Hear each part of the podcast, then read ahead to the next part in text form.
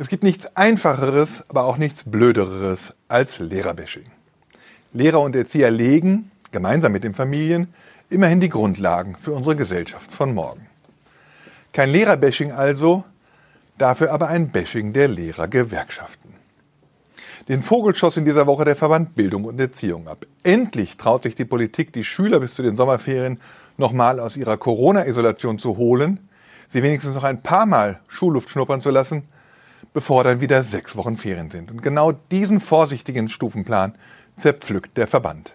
Alles viel zu früh, nicht ausreichend Desinfektionsmittel, bitte mehr Plexiglasscheiben in den Klassen.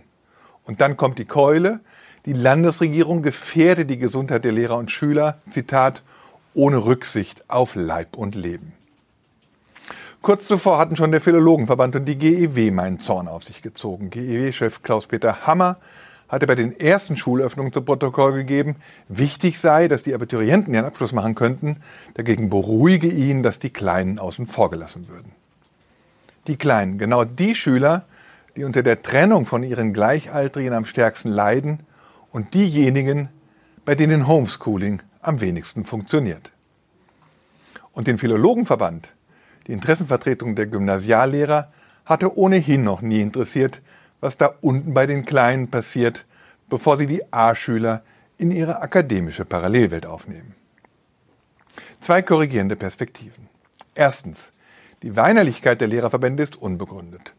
Kaum eine Berufsgruppe, deren Job nun mal darin besteht, mit Menschen zu arbeiten, wird zurzeit so geschützt.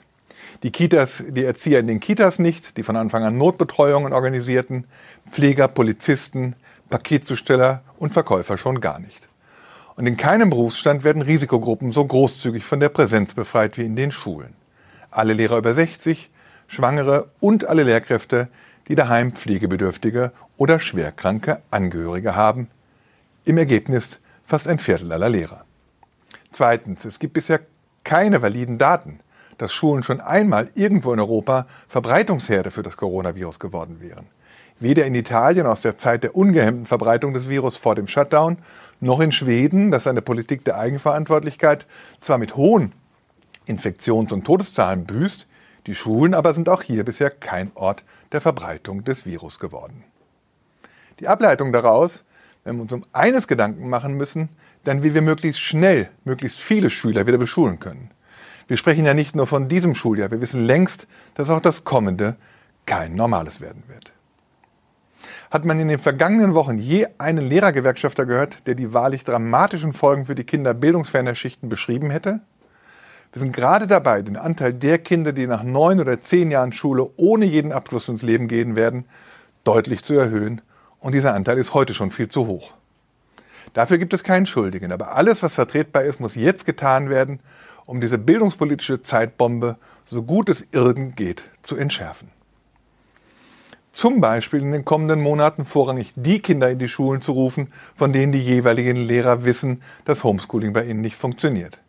Aber ich höre schon wieder den Aufschrei der Verbände und Gewerkschaften, die die Bildungspolitiker dazu verleiten, über ungewöhnliche Wege erst gar nicht nachzudenken. Mein Ratschlag, liebe Lehrerverbände, weinerliche Protestnoten untergraben ihre Autorität. Wir brauchen in dieser dramatischen Bildungskrise jetzt auf allen Ebenen Leute, die Lösungen suchen und Verantwortung übernehmen.